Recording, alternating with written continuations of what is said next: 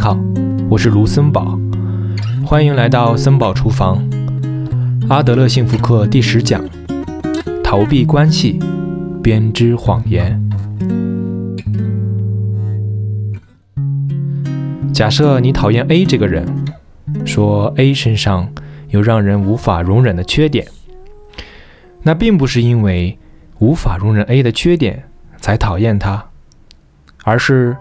你先有要讨厌 A 的这个目的，之后才找出了符合这个目的的缺点，其背后的目的是为了逃避与 A 之间的人际关系。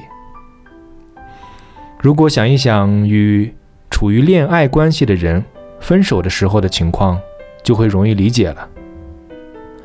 在恋爱或夫妻关系中，过了某个时期之后，有时候。对方的任何言行都会让你生气，比如吃饭的方式让你不满意，在房间里散漫的姿态令你生厌，甚至就连对方睡眠时的呼吸声都让你生气，尽管几个月之前还不是这样。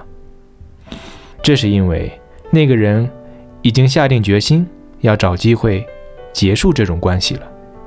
继而正在搜集结束关系的材料，所以才会那样感觉。对方其实没有任何改变，只是自己的目的改变了而已。